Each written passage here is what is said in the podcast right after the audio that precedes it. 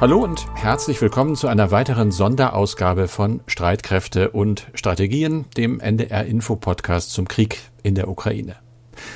Manchmal da genügt ein Telefonat und die Dinge ändern sich. Bundespräsident Steinmeier und sein ukrainischer Kollege Zelensky haben eine gute Dreiviertelstunde lang miteinander gesprochen, endlich, und schon kommt Bewegung ins zuletzt doch ziemlich erstarrte ukrainisch-deutsche Verhältnis, über das seit der ganz und gar nicht diplomatischen Ausladung des Bundespräsidenten ja viel geredet und viel geschrieben worden ist, auch ziemlich viel Böses. Steinmeier selbst hat zwar als einer der wenigen Fehler und Irrtümer der deutschen Russlandpolitik eingestanden, für die auch er jahrelang stand, aber das hielt unter anderem den ukrainischen Botschafter in Deutschland, Andriy Melnik, nicht von weiteren Attacken ab. Zitat. Für Steinmeier war und bleibt das Verhältnis zu Russland etwas Fundamentales, ja Heiliges, egal was geschieht. Auch der Angriffskrieg spielt da keine große Rolle. Das hat er dem Tagesspiegel gesagt. Als Kanzleramtschef und später als Außenminister habe Steinmeier ein Spinnennetz der Kontakte mit Russland geknüpft. Darin, so Melnik, seien viele Leute verwickelt, die jetzt in der Ampel das Sagen hätten. Dass er dann noch Scholz wegen seiner Weigerung vor Steinmeier nach Kiew zu reisen als beleidigte Leberwurst bezeichnet hat und Deutschland weiterhin im internationalen Vergleich unzureichende Hilfe vorwirft, das alles ist schon heftig. Von wegen Wogen geglättet. Da gibt's denn doch wohl noch einiges zu besprechen, wenn, wie von Scholz angekündigt, Außenministerin Baerbock in den nächsten Tagen und dann als erstes Mitglied der Bundesregierung seit Beginn des Krieges nach Kiew kommt. Kein leichter Job. Aber sie hat ja auch schon gezeigt, dass sie kein Leichtgewicht ist. Reaktionen auf das Telefonat Zelensky-Steinmeier beschäftigen uns in diesem Podcast. Dazu neue Berichte über Folgen der Weitergabe amerikanischer Geheimdienstinformationen an die Ukraine und natürlich die Frage, wie ernst russische Drohungen mit dem Einsatz taktischer, also in der Wirkung begrenzter Atomwaffen zu nehmen sind. Wir, das sind wie immer Andreas Flocken, der sicherheitspolitische Experte bei NDR Info und ich, Carsten Schmiester aus der aktuellen Redaktion. Dieses Gespräch nehmen wir auf am Freitag, den 6. Mai um 16 Uhr. Andreas, wie immer der Blick zunächst einmal auf die Lage, die sich eben ja doch noch entwickelt. Mariupol, die Stadt steht im Zentrum, aber eben auch all die anderen Gebiete. Wie sieht es da aus? Ja, die Lage in der Hafenstadt ist weiterhin unübersichtlich. Nach ukrainischen Angaben gibt es weiter Bemühungen, Zivilisten aus den Bunkern des Stahlwerkes zu evakuieren. Dort halten sich ja nach wie vor rund 2000 ukrainische Kämpfer verschanzt. Russland hatte zwar eine Feuerpause angekündigt, gleichzeitig heißt es aber auch, dass russische Verbände bereits einen Teil des Geländes des Stahlwerkes unter ihre Kontrolle gebracht hätten. Es sieht wohl so aus, dass Russland den Widerstand an diesem Wochenende brechen möchte, denn am Montag ist der 9. Mai, also der Tag der Kapitulation von Hitler-Deutschland, der in Russland immer ganz groß gefeiert wird. Und es gab ja sogar Spekulationen, es würde vielleicht auch in Mariupol so eine Art Siegerparade geben. Das wäre dann aber schon bizarr, denn die Stadt ist ja fast komplett zerstört. Mittlerweile sind aber ein Großteil der russischen Verbände bereits aus der Hafenstadt abgezogen worden Richtung Norden und dort im Donbass gibt es weiterhin heftige Kämpfe. Allerdings konnten die russischen Truppen bisher dort keine größeren Geländegewinne machen. Mal etwas den Blick nach Norden gerichtet, ins Nachbarland Belarus. Wir haben ja immer wieder Putin mit dem dortigen Machthaber Lukaschenko gesehen. Auch über den Krieg haben sie viel geredet. Jetzt äh, gibt es ja Hinweise, dass es möglicherweise Vorbereitungen gäbe für einen belarussischen Kriegseintritt. Ja, das ist noch offen. Das äh, mhm. muss man erstmal noch genau beobachten. Fakt ist jedenfalls, Belarus hat in dieser Woche eine größere Militärübung begonnen. Das Land ist zwar ein Verbündeter von Russland, aber es ist nicht davon auszugehen, dass die Regierung in Minsk ihren Kurs ändern wird und in den Ukraine-Krieg mit eigenen Kräften eingreifen wird. Das Land war aber, muss man so sehen, Aufmarschgebiet der russischen Streitkräfte und es spielt auch weiterhin eine wichtige Rolle für die Logistik äh, der russischen russischen Truppen, denn in dem Land befinden sich zahlreiche Materialdepots. Belarus war beim Rückzug der russischen Streitkräfte aus dem Norden der Ukraine und bei der Umgruppierung besonders wichtig, quasi als Zwischenstation. Von Belarus aus wurden dann die russischen Streitkräfte über Russland in den Donbass verlegt. Die Ukraine hat ja am Anfang des Krieges immer befürchtet, dass auch Belarus in den Krieg eingreifen würde. Das ist aber bisher nicht geschehen und nach Einschätzung Einschätzung von Militärexperten besteht auch durch die jetzige Militärübung in Belarus keineswegs die Gefahr für die Ukraine. Allerdings wird davon ausgegangen, dass die Absicht auch dieser Übung ist, ukrainische Verbände im Norden und im Großraum Kiew zu binden. Das heißt, es soll aus russischer Sicht verhindert werden, dass ukrainische Truppen aus der nördlichen Region in den Donbass und in den Süden der Ukraine verlegt werden. Denn jetzt müssen die ukrainischen Streitkräfte zumindest einen Teil ihrer Verbände im Norden belassen, um gegebenenfalls dann doch einen überraschenden Vorstoß aus Belarus abzuwehren. Ein anderes Thema bei uns immer wieder Waffenlieferungen, auch aus Deutschland. Da ging es ja um Schützenpanzer, um Kampfpanzer, auch um Panzerhaubitzen. Allerdings bislang immer um niederländische. Auch da gibt es neue Entwicklungen. Ja, in der Tat. Nun ist klar, Deutschland wird auch insgesamt sieben Panzerhaubitzen 2000 an die Ukraine liefern. Das hat Verteidigungsministerin Lamprecht während ihres Slowakei-Besuches angekündigt. Die Panzerhaubitze 2000, das ist ein Artilleriegeschütz, das bis zu 40 Kilometer weit schießen kann. Und das ist definitiv eine schwere Waffe, weil die Haubitze rund 50 Tonnen wiegt. Die Ausbildung der Ukrainer soll bereits in der kommenden Woche beginnen. In Ida Oberstein in Rheinland-Pfalz. Dort befindet sich nämlich die Artillerieschule der Bundeswehr. Wie lange die Ausbildung dauert, das hat die Verteidigungsministerin nicht gesagt, aber sie wird wohl rund sechs Wochen dauern. Die Niederlande werden ja ebenfalls fünf Panzerhaubitzen an die Ukraine liefern und die ukrainischen Soldaten, die diese Geschütze bedienen sollen, die werden ebenfalls in Ida Oberstein ausgebildet, eben von der Bundeswehr. Alles ein bisschen überraschend, Andreas, oder? Denn diese Panzerhaubitzen kämen ja aus Beständen der Bundeswehr, aber wir erinnern uns, es hat ja immer geheißen, die Bundeswehr sei eigentlich blank und auch die Ministerin hat gesagt, mehr können wir nicht abgeben. Warum jetzt dieser Wandel? Ja, das ist auf den ersten Blick auch ein Widerspruch. Man muss aber sehen, die sieben Panzerhaubitzen, die stehen in der Tat im Augenblick bei der Heeresinstandsetzung, aber Du hast recht, natürlich werden sie letztlich der Truppe fehlen. Denn mit der Einsatzbereitschaft der Panzerhaubitzen sieht es bei der Bundeswehr nicht gerade gut aus. Es heißt, es seien nur rund 40 Systeme einsatzbereit von insgesamt 119. Und ich finde, das ist eher ein Offenbarungseid. Es hat ja bereits in der vergangenen Woche Meldungen gegeben, die Abgabe der sieben Haubitzen erfolge gegen den Ratschlag der militärischen Führung. Dazu hat Christine Lamprecht dann auch etwas gesagt, denn sie ist dazu gefragt worden und ihre Antwort lautete dann wie folgt.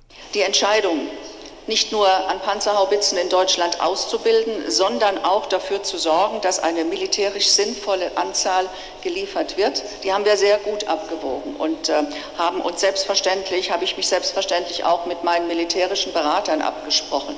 Und es wird so sein, dass diese Haubitzen, die wir abgeben, nicht aus dem Bestand unserer Bundeswehr, aus dem, aus, aus dem, also ihnen nicht weggenommen wird quasi, um sie zu schwächen, sondern dass wir Möglichkeiten haben, abzugeben, die instand instand gesetzt wurden. Das ist der richtige Weg. Also so sieht es die Verteidigungsministerin. Mein Eindruck, Waffenlieferungen sind inzwischen Chefsache. Und sie sind offenbar nicht so ganz einfach und schnell geht es auch nicht. Äh, der ukrainische Botschafter Melning hat unter anderem gesagt, der geplante Ringtausch mit Tschechien, der komme auch nicht wirklich voran. Gibt es da neue Entwicklungen? Ja, da gibt es neue Entwicklungen. Man muss aber noch dazu sagen, es ist ja bereits ein sogenannter Ringtausch mit Slowenien in Arbeit. Und nun soll es in der Tat bei den schweren Waffen auch mit Prag so einen, ich sag mal, Deal geben. Also Tschechien will schwere Waffen sowjetischer Bauart abgeben und dafür werden dann die tschechischen Streitkräfte mit Waffen aus Deutschland ausgestattet. Und der Hintergrund dabei ist, die ukrainischen Soldaten sind mit Waffensystemen aus russischer bzw. sowjetischer Produktion vertraut weil man mit diesen Waffen selbst ausgerüstet ist. Das heißt, es entfällt die notwendige Ausbildung an den neuen westlichen Waffen. Und Bundeskanzler Scholz hat diesen Ringtausch während seines Prag-Besuches bestätigt. Einzelheiten wollte er allerdings nicht mitteilen, weil die Gespräche offenbar noch nicht abgeschlossen sind.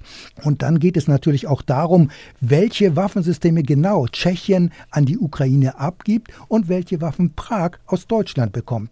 Der tschechische Regierungschef sagte auf der gemeinsamen Pressekonferenz mit Scholz, man sei bereits sehr weit und es gehe um schwere Waffen. Aber noch eine Bemerkung zum Ringtausch mit Slowenien. Der ist offenbar noch lange nicht perfekt. Slowenien hat ja Schützenpanzer Marder und Transportpanzer Fuchs von Deutschland bekommen, beziehungsweise soll sie bekommen, muss man dazu äh, richtigerweise sagen. Dafür sollen aber T-72 Kampfpanzer an die Ukraine abgegeben werden. Zu hören ist aber inzwischen, dass Slowenien offenbar auf moderneren Panzern beharrt. Es könnte also sein, dass dieser Ringtausch noch einmal nachverhandelt werden muss. Und jetzt, Carsten, zur Diplomatie. Es sieht so aus, als sei der Streit zwischen der deutschen und ukrainischen Regierung beigelegt, nachdem Präsident Zelensky mit dem ursprünglich ja eher undiplomatisch ausgeladenen Bundespräsidenten Frank-Walter Steinmeier telefoniert hat. Carsten, du hast ja schon eingangs kurz darüber gesprochen. Die Wogen seien geglättet, heißt es jetzt in vielen Kommentaren. Aber ist das auch wirklich so? Also es gilt zumindest für die Wogen der Vergangenheit. Äh, es gibt aber neue und dafür sorgt eben der schon mehrfach angesprochene Botschafter Melnik. Er hat im Deutschlandfunk unter anderem ein Interview gegeben und sagt eben, die Bundesrepublik liefert immer noch im internationalen Vergleich nicht genug für uns. Die Regierung habe bislang Waffen im Wert von knapp 190 Millionen Euro geliefert. Das kleine Estland 200 Millionen, er hat mal nachgerechnet, aus den USA seien 3,5 Milliarden Euro im Gegenwert gekommen. Da sei noch Luft nach oben, meint er in Richtung Berlin und hat dann weitergemacht und hat gesagt, Gepard-Panzer, das nächste Stichwort, die Lieferung sei beschlossen, aber es gebe noch wörtlich keinen Millimeter Fortschritt. Den Ringtausch haben wir angesprochen, auch da ist er der Meinung, das geht noch nicht wirklich voran. Trotzdem denke ich, ja, also das große Streitpotenzial ist, glaube ich, raus. Das Fenster ist offen. Es wird äh, weitere Besuche geben. CDU-Chef Merz war schon da. Jetzt am Wochenende kommt Bundestagspräsidentin Bärbel Baas und dann eben Annalena Baerbock. Das hat Scholz gesagt. Möglicherweise danach auch Steinmeier und oder Scholz beide im Gespann.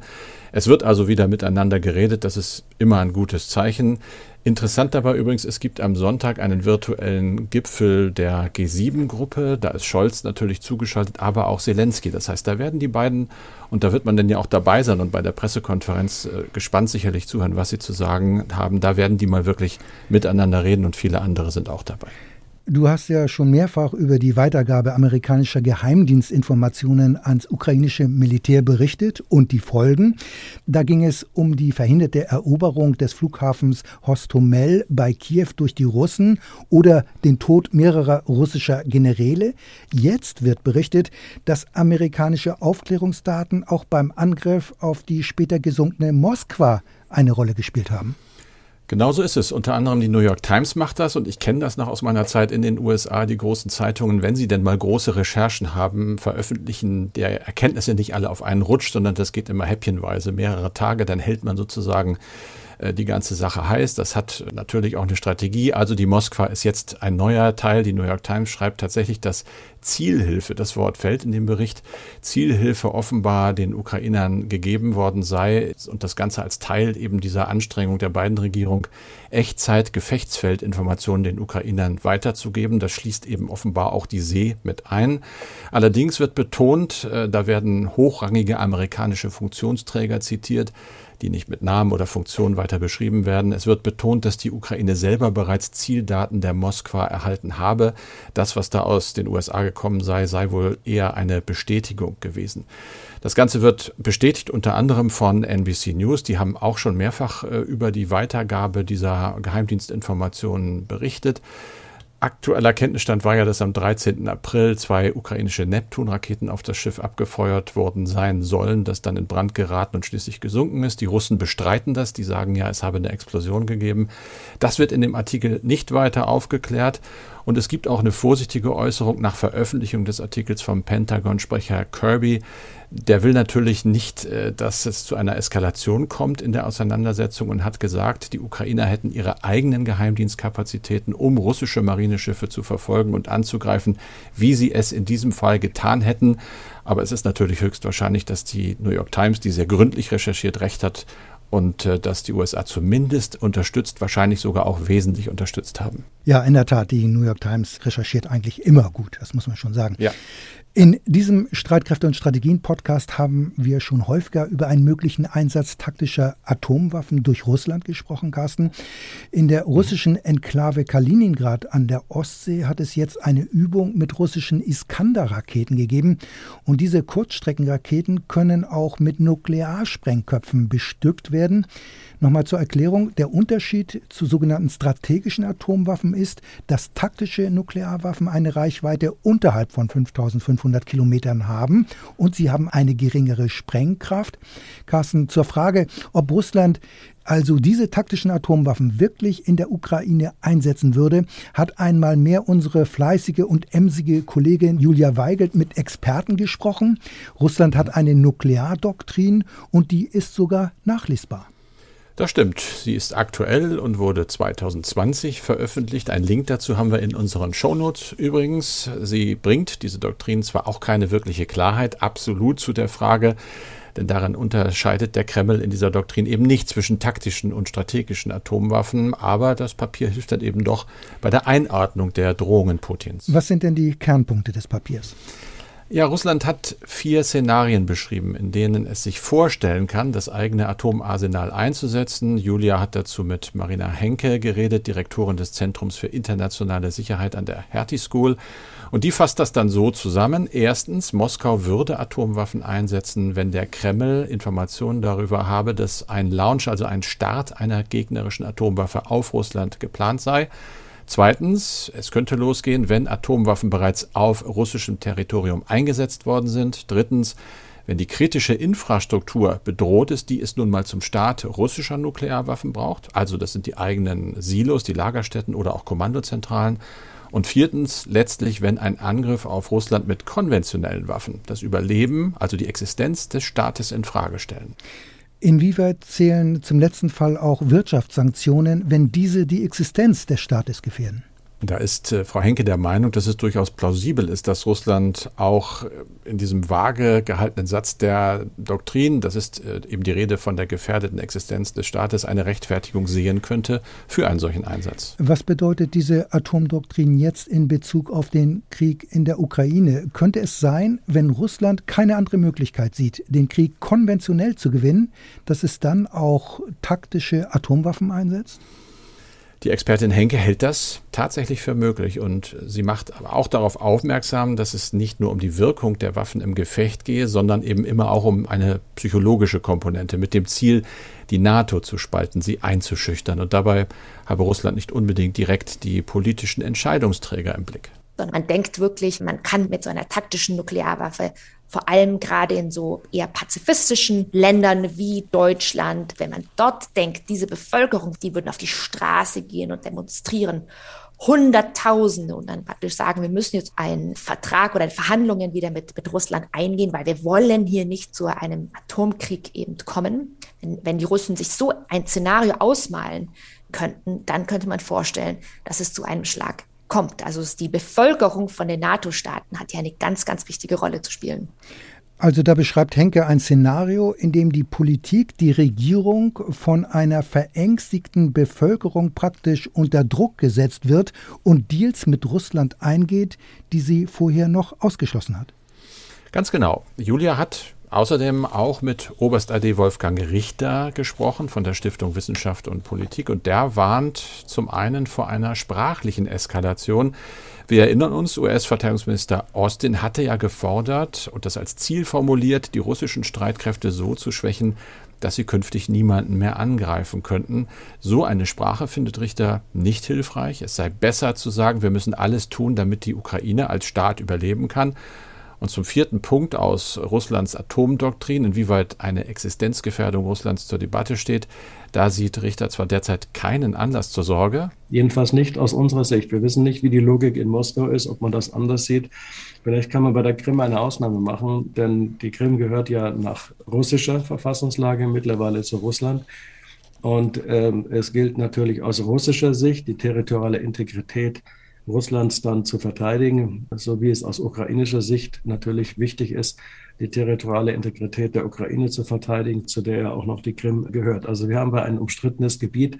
Inwieweit das schon in eine Nukleareskalation hineingeht, Das mag man bezweifeln, aber man soll es zumindest mal erwähnen, dass das jedenfalls eine eskalatorische Entwicklung wäre. Wenn man jetzt in Richtung Wiedereroberung der Krim geht, dann könnte Russland auf die Idee kommen, eine solche Verknüpfung herzustellen.